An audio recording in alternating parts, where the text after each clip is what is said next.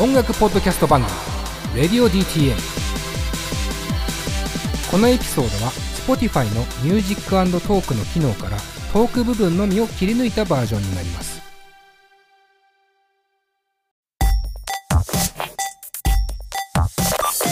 音楽と喋ろう。レディオ DTM どうもレディオ DTM 佐藤直です。サクッとメンバー紹介。まずはディレクターの金子さん。金子です。お願いします。どうも。そしてスタッフのまんちゅうです。まんじゅうです。お願いします。はい。というわけでですねまあ10月の企画はこの3人でねお送りお送りしていきたいなと思っております。10月の企画はこちらです。新曲持ってこい。次戦スペシャル2023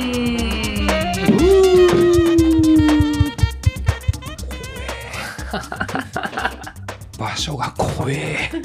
なんだろうね。別に誰もいないのに大きな声出したくない場所だよねなんかねちょっと怖い渋谷のラブホ街の、えー雑居ビルでやってますけども今日はね。えーまああの恒例企画ではありますが新曲持ってこい実践スペシャル2023まあ1年以上ね前回から経っておりますが簡単に企画説明していきます。えー1年ぶりの開催となりました新曲持ってこいの次戦スペシャル2023エントリーいただいた楽曲を実際に楽曲を紹介しながら、うん。えー私佐藤直をはじめ DTM スタッフがあれこれ正直に寸評していくコーナーということでねはい。はい、えーまあ、もうちょっと詳しくいきますと、す、えー、で、に Spotify に登録されて聴くことができる曲に限定ですね。まあ、というのもね、我々は Spotify のミュージックのトークっていう機能をね、使ってやってますんで、えー今は Spotify 限定でね、楽曲 URL を、えー送ってもらって、エントリーしてもらっております。で、えー今回のエントリー楽曲は合計で10曲。ね、ありがとうございますありがとうござ。います。まあ、1年かけて10曲なんですけどね。ただ、ほぼ放置ですからね、これね、募集ね。もう、ずーっとホームページのトップのバナーに俺の顔がでっかく映って、募集中っての出てるんですけど、全然企画やらないもんだから、もはや新曲じゃない曲もあると思うんですけども、まあまあ、それは一回、多めに見ていただいて、10曲今日は紹介していきます。でですね、まあその中から、えー新曲持ってこい大賞というね、のを選ぶんですけども、見事大賞に輝いた楽曲を送ってくれたアーティストには、えーささやかですが、レディオ DTM のゲストとしてオファー、出演オファーをいたしますので、えーご出演を検討いただけますと幸いですとはいいうことですね。えー、まあ、ちなみにですけど、Spotify のミュージカルトークという配信方法を活用すると、実際にエントリー楽曲も合わせて聴くことができますので、えー普段ね、トークのみで聴いている方もこれを機に、ミュージカルトークという新しい聴き方にチャレンジされてみてはいかがでしょうか。ということです。はい。はい。えー、まあ、対象をね、一組選ぶということで。偉そうですよね、本当にね。毎回思いますけども、偉そうな企画だなと思いますよ。もう、しかもこの中年ですから、我々。えー一般中年が楽曲に対してあれこれ言うというですね、えー企画になってますからね。ただね、えー僕この曲大好きです。うん。本当に、あの、自分では絶対に出会えない楽曲がたくさん来てるのでね、あの、我々、率直にね、意見をします。はい。で楽曲を聴いた直後に何も考えずにその寸評をですね即座に、えー言っておりますのでこれはまあある種ファーストインプレッションですよね正直なはい。というところなのであー皆さんコメントもねえー辛口になることもありますし、えー甘口になることもありますしその辺あの了承いただいた上で応募してもらってるのでガシガシとね、えーコメントをしていきたいなと思いますじゃあ早速いきますかはい、行きましょう。はいはいじゃあ最初のエントリーからいきましょうまんちゅう、はい紹介文をお願いしますはい、エントリーナンバー1、えー History of Violence。ドイツ・フランクフルトで活動活動してある History of Violence と申します。ボーカルは日本人の基地。ギターはドイツおよびウクライナ人のオレク。ベースはイタリア人のベレ。ドラムはドイツ人のフィル。という国際的なワンピースやんメンバーです。Spotify で初めて8月23日に楽曲を発売しました。それまでの楽曲はかなり展開をする曲ばかりでしたが、今回の楽曲、ストレートな展開でコロナ禍をモチーフにしております。ホームページには写真やライブ情報、またライブ時のビデオリンクもあります。よろしければ参照してください。よろしくお願いします。とはい。いただきます。えー言いたいことはたくさんありますが、えーまずは楽曲ね、聴いていきましょうかね。はい。はい。それでは曲紹介、まんちゅうからお願いします。はい。では、History of Violence で、ブレイクダウン。音楽と喋ろう。レディオ D。はい。というわけで、エントリー1曲目は、History of Violence でブレイクダウンお送りしました。いやー、暴力の歴史ですよ。すごいバンドだよね。ね暴力の歴史よ。で楽曲名がブレイクダウンよ。もうブレイキングダウンだよ、だからもう。で、まあ、あのね、紹介文にもあったように多国籍バンドですよね。えーボーカルが日本人、ギターがウクライナ人、イタリア人がベースでドラムがドイツ人ね。すごいワンピースかよって感じですけど、本当に。まあ、あのーそうですね。まあ僕から基本、今回ね、行きたいと思います。はい。あのーまあいいところからどんどん言っていこうか。うんえー非常にですね、あの癖強めな歌い方、うん歌声。で、まあ、それでいてちょっと骨太な、うんえー歌声っすよね。なんかそこの力強さっていうのは、まあ、こういう楽曲っていうと、まあ、ちょっと失礼かもしれませんけども、ラウドなバックがいる楽曲に対しては、やっぱ歌声の強さって絶対必要だと思ってて、まあ、そういう意味では、あの、とてもいいなと思いました。あの、ただ、ただ、いや、もう早いか。ちょっと早いな。苦言が早いな。まあ、あとは、まあ、ストレートな楽曲って書いてあるからね、あの、その通りだなと思いますよ。構成もストレートで、まあ、ある意味これはオーディエンスからすれば非常に乗りやすいというか、あの、ね、なんかこう、みんながヘドバンしてる感じとかさ、うんなんかこう思い浮かぶなとか思うし、そのノリっていうのは非常にこう、わかりやすくてね、あいいなと思いました。ちょっと歌詞が、これ英語だよね。英語だよね、多分ね。多分ね。うん、ちょっとあのね英語を聞き取ってすぐ分かるような人ではないので申し訳ないんですけどもその辺のね深みがどこまであんのかなっていうのがまあちょっと、うん、思ったことかなというのも、まあ、アーティスト名「ヒストリー・オブ・バイオレンス」かっこいいっちゃかっこいいと思うんですけど暴力の歴史、で「ブレイクダウン」って曲なんかどっちもさなんかありそうっちゃありそうだなと思ったんだよね。そのうん。曲名に関しては。ブレイクダウンって曲結構あるなとかさそのなんか引っかかりっていう意味であまりにストレートすぎるっていうのもまあ良くも悪くもなのかなっていう気はちょっとしましたね。でまあそうするとまあ大事になってくるのがこうオケのこうバンドの、まあ、プレイになってくると思うしそのミックスマスタリング含めた音になってくると思うんだけど、まあ、ボーカルのその個性の強さに対してちょっとそのうんなんか凡庸というんですかね。なんていうか、まあちょっと弱い。簡単に言うと。なんかちょっと弱いなと思いましたね。もうちょっとこうグッとくる音が入っててほしかったしあのおっていう展開とかあの聞かせどころ。どこがフックなのかなっていうポイントがもうちょっとあったら一気に楽曲のあのクオリティというか色がね少し鮮やかになるのかなっていう気はしましたね。うん。なんかそのオケのね展開も割と後半にずずっとこう展開していったりとかしていったのでもうちょっと早めにね聞かせどころを置いていけたらいいんじゃないかなっていうこのまあ一般中年の意見なんですけど えそんな感じでしょうかね、うん。ちょっとまあこの辺にしておきましょうか。じゃあちょっとどうしようか。な金子さん行く？僕ですか？うん。そうですね。うん。まあ、ほとんどなおさんと同意見うんうんです。で、まあ、付け加えるんだとしたら、うんいや、でもね、特にドラムのフィルさん、うんうんフィル、フィルさんのドラムはうん、いいなと思いましたけどね。よく考えたらドラマーとして最高の名前だよね、うん、フィルね。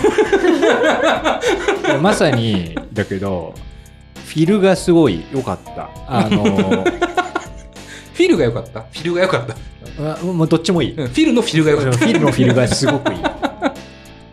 なんか、久々に聞いたんだよね、この高いタム。ああはいはいはいはいはい、一般的なタムじゃないですよね、これ多分。な確かにボコボコというよりもパカパカしてる感じの、ね、そうそうそうパカパカしてる感じのハムね、うん。うん。で、なんかね、衝動感がすごいドラムが特に強くてうんうん。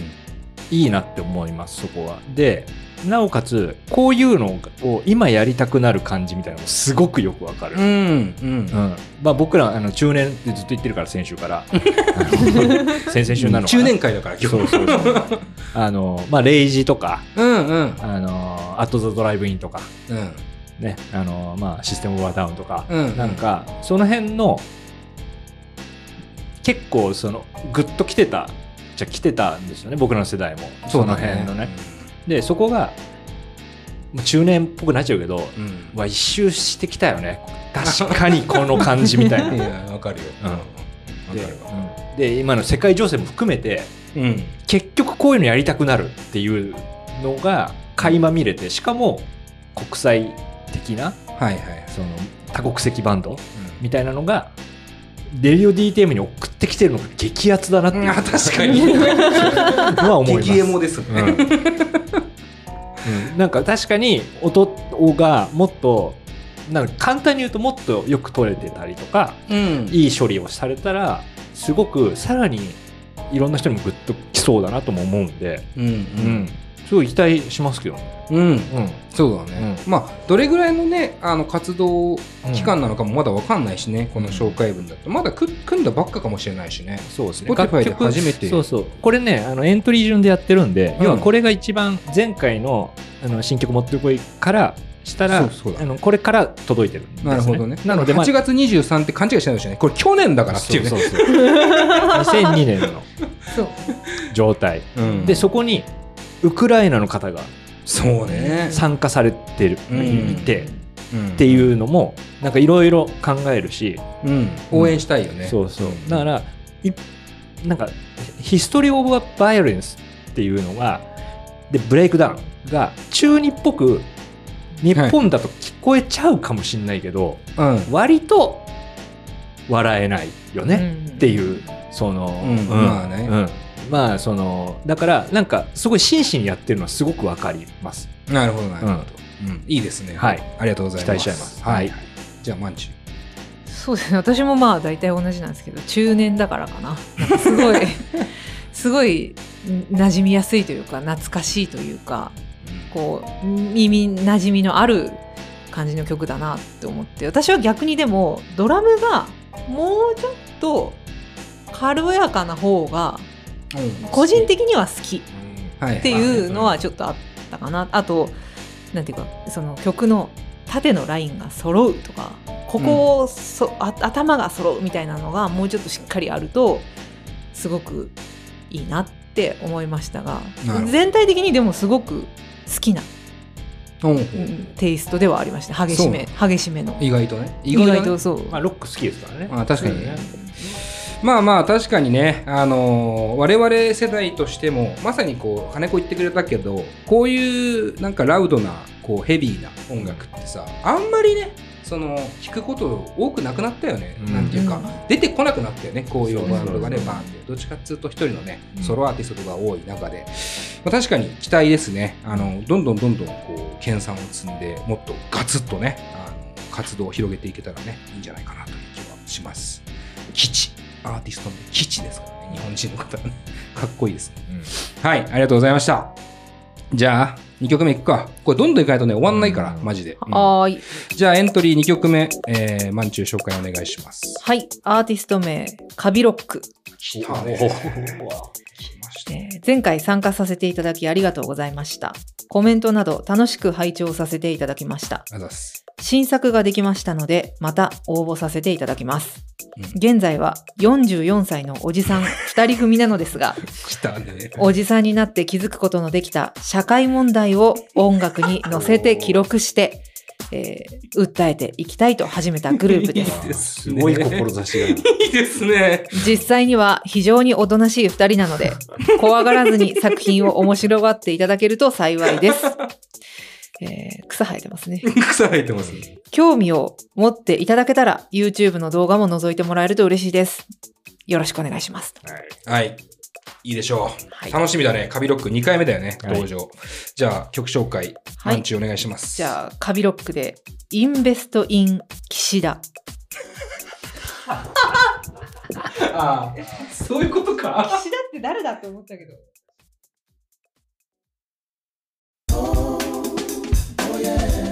ハロー、プレイリストメディア。レディオ DTM。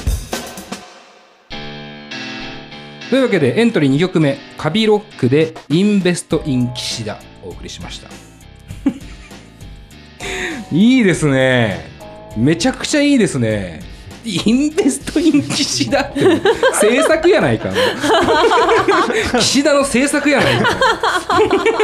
いやもう岸田って誰かなって思ったよ。いや最初はね、いやでもインベストイン岸田ってやったらもう岸田首相のね、政策ですけども、まあそれは完全にね、もうまさに日本の現状の、まあ、社会状況、社会問題をまさに、えー、音楽に乗せて 歌った、えー、44歳中年、えー、まあ初老ですか？いやいやいや、まだ中年、まだ中年。年上ですよね。年上です。ありがとうございます。ありがたいよね、本当に。うん、あの、前回に引き続きで、ちょっと前回の楽曲をめちゃくちゃ覚えてるかっていうと難しいんだけど、うん、ただ、今回の楽曲を聴いた時に、多分圧倒的にそのクオリティと、なんていうのかな、展開と楽曲自体の魅力は増してると思う。うん。なんか前回聞いた時多分俺らがちょっと怖えなって思ったんだろうね。その怖えなとか言ったんじゃないかな。この怖がらずに作品を面白がっていただけるとっていうなんかここれどっちだろうなみたいな。そのまあ今日今回も思うんだけどね。これどっちだろうなみたいな。あんまりいじると怖い人かなとかさそういうふうに思うじゃんでやっぱあのでもなんかこう崩壊する世界線であこれいい人だなって思う。そこちょっと甘いんだっていうその歌い方。甘さもある。甘さもあるんだと思って。すごい良かったっすね。なんかそのさっきのいわゆるストレートなヒストリー・オブ・バイオレンスに比べて逆にこっちはさすごいね不思議な展開もしている楽曲だし歌い分けとかもすごいなと思ってて、まあ、これはむしろあの夏メロというかいわゆるその40代の人が昔聴いてたものを今とかっていうことにプラスしてちょっとこう今っぽい展開感っていうかもあるしなんかさ使ってる音とかさコーラスのこうさわーって入れ方とかもさ、うん、なんかその決して解雇主義だけではないのかなっていう感じがする。だからまあ時事問題を歌うには別に楽曲としてはすごくいいんじゃないかなっていう気はしましたね、うん、だし普通にあのかっこいいなと思いましたよ、うん、なんかこう楽曲として結構エッジが効いててね。なんかちょっとこうヘビーロックっていう一言だけでは全然片付けられない。割とこうオルタナティブな印象とかもあって。僕はあの前回に比べたら多分相当好印象だなっていう気はしてます、うん、はい、うん、じゃあそんな感じで。金子さんどうですか？そうですね。いやすごい面白いなと思います、うん、なんかそのコンセプトも、うん、なんかインベストイン岸田、うん、もう名前最高まず、うん、うん、でその音のアプローチも面白い、うん、しそのなんだろうね。こう社会問題強めのなんか KJ みたいな 初期初期？あの、まあ、初期っていうかまあ、まあ、まあ、歴史長いんだよね KJ も、まあそうね、ドラゴンヘスさんのね、ね、でもなんかそのふわりとかちょっとメロディアスになるところ。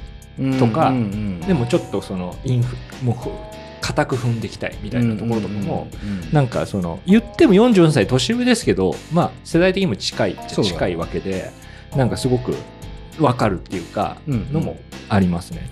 ちょっとだからミクスチャーっぽいのかなそうそうそうそう、ね。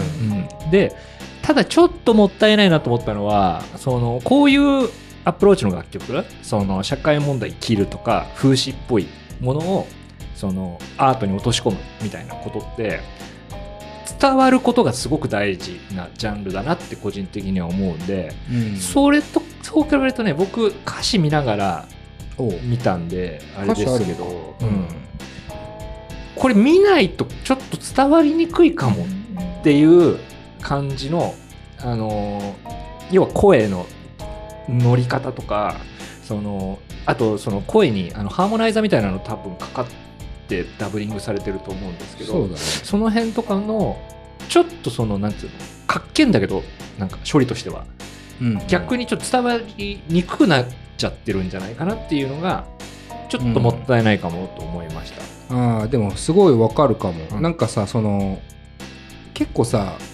表現はさ直接的だなって思ったじゃん。その非常にこう具体的だし直接的なんだけどだからこそね伝わんなきゃいけないんだけど、まあ、ちょっとそこがねまあいろんな意味で裏目に出てる気がする、うん。なんか俺的にはアートに昇華するってなった時にもうちょっとさ言い回しとかもさ少し聞き化してもいいよねっていう気持ちちょっとしたんだよね、うん、だからそれもねなんかもうちょっとこうブラッシュアップできる部分はありそうですよね、うん、非常にわかるコメント。ですあすいません。はい、じゃあまんちゅうどうでしたか？私も同じく、うん。その歌詞は私は見ずに聞いてたんですけど、うんうん。特にその歌詞はちょっと申し訳ないけど分かんなかったかなっていう感じはするんですけど、うんただ、うん。その曲自体がすごく遊びがあるというかはい。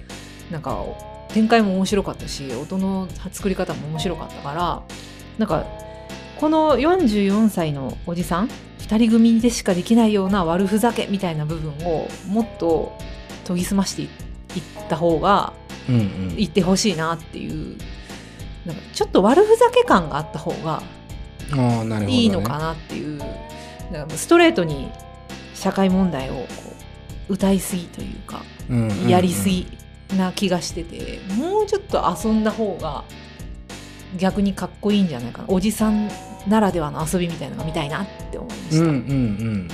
なんか幸せではなさそうだもんね。どうなんだろうね。これをやってる時が幸せなんですよ。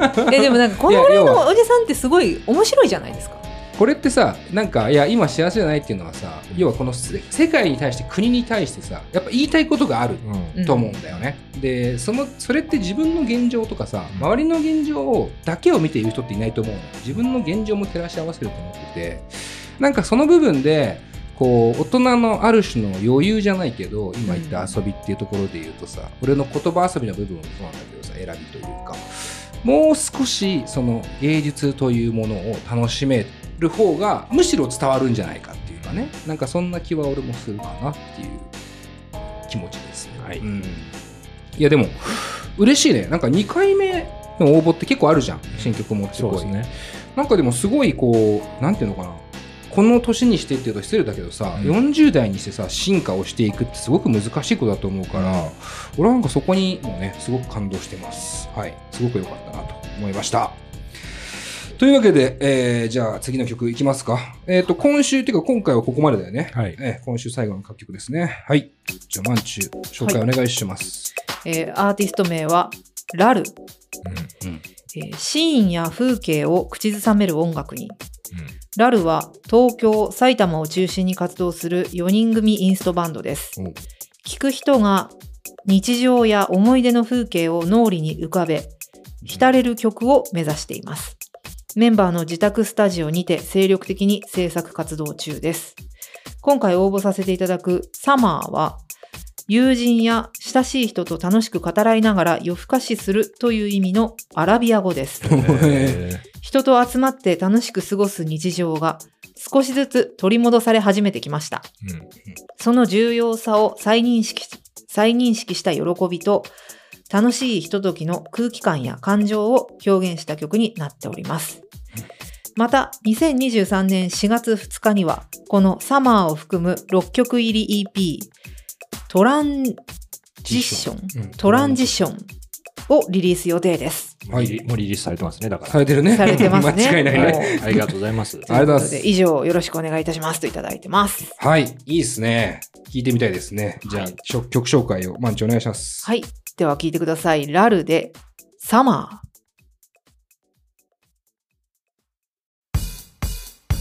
ハロー。ハロー。プレイリストメディア。プレイリストメディア。音楽と喋ろう。レディオ DTM。というわけでエントリー3曲目はですね「ラル」で「サマー」をお送りしましたアラビア語なんでこれサマーで合ってるか分かんないですね、うん。アーティスト名ラルって読み書いてくれてるんだけどどっちかというと楽曲名のが書いてほしいっていう。なんて読むんだろう。サマールかもしれないね。ああ、そうかも。SAMAR アラビアだとねサマールとか言いそうなんか言いそうだよね。言いそう。言いそう。全部予想。全部予想。意味は夏かなとかね。思ったら意外と夜更かしするという意味。ねあのーとてもこう爽やかなというかあのーこの人たちが言っているような深夜風景を口ずさめる音楽に「でんででででん」って要は口ずさめるかどうかだよね。インストだからさ、歌詞じゃないって考えるとでそういう意味ではすごくこう象徴的なあのリフレインがあって、まあ、そのピアノを軸にねあの頭とケツのピアノだけで終わっていてさ始まって終わっていて。まあ多分ピアノが結構メインになってるなっていう音的には思ってますね。でそれを軸にこうギターが割と自由に動き回るっていう感じのインストでまあそれこそポストロックとかね。なちょっとジャージーな雰囲気もあるんだけどまあいわゆる90年代2000年代のポストロックみたいなちょっと雰囲気もあってちょっとジャムバンドっぽい感じもあってなんかフェスとかねあの聞いたらすごく気持ちよさそうだなっていう気はしましたね。だそういう意味ではあの日常あ風景だからいわゆるロケーションっていうところが非常にこのバンドにとっては武器になりそうだなっていうライブ活動においてね気はしましたね。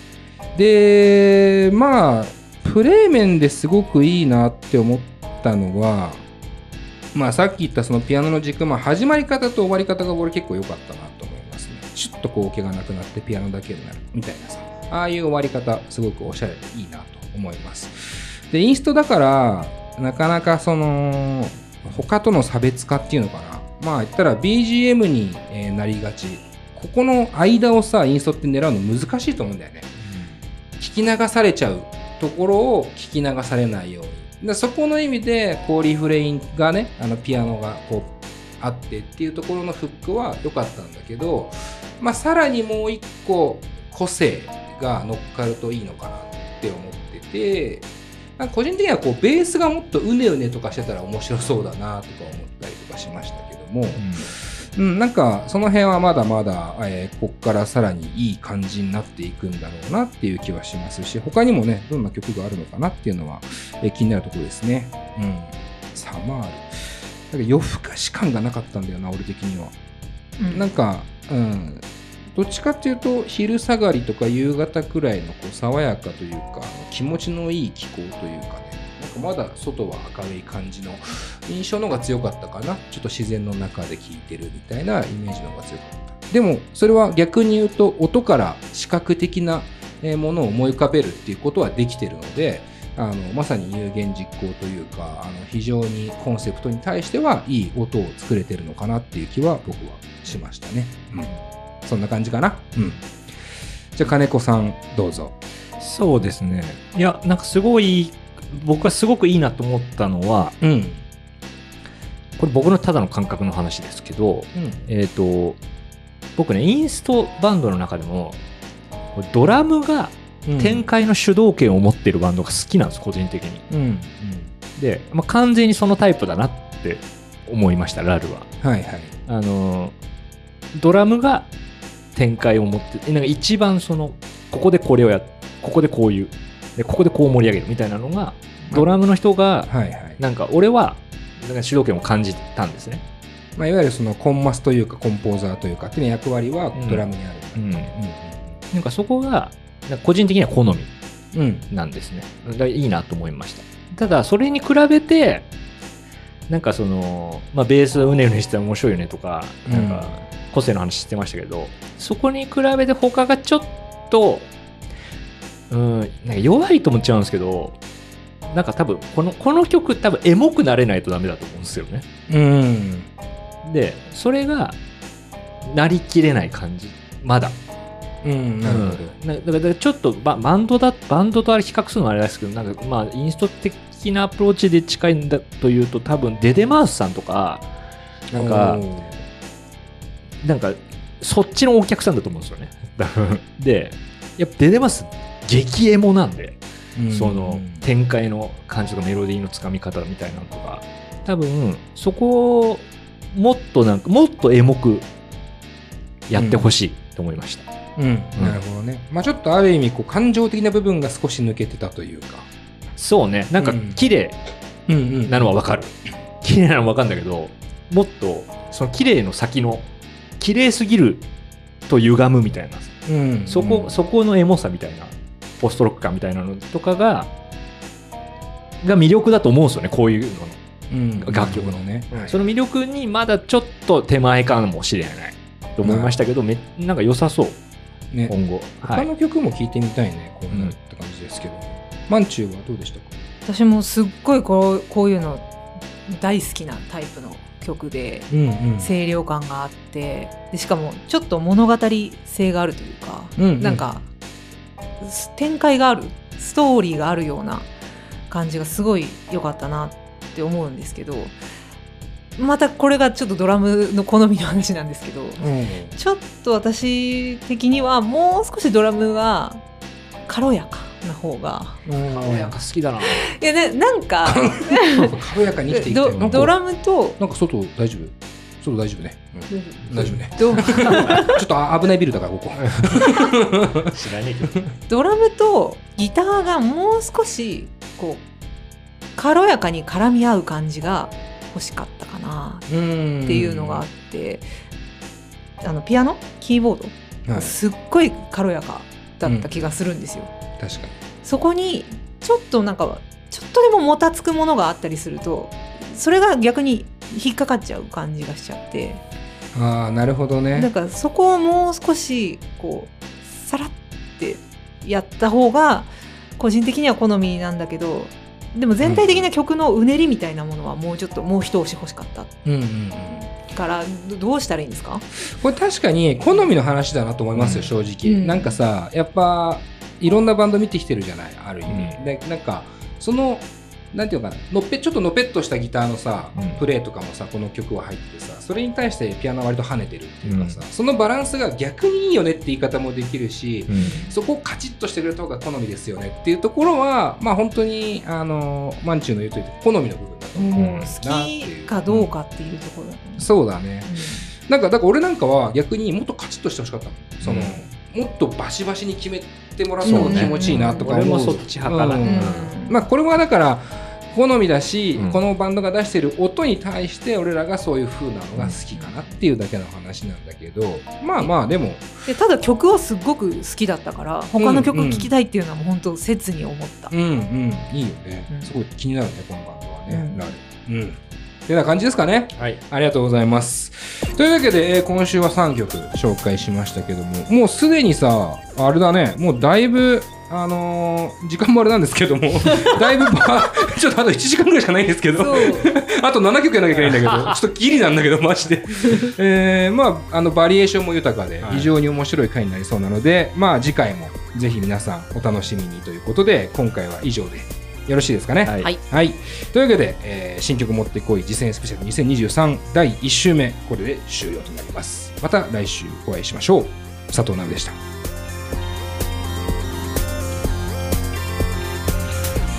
この番組は「レディオ DTM」の制作でお送りしました。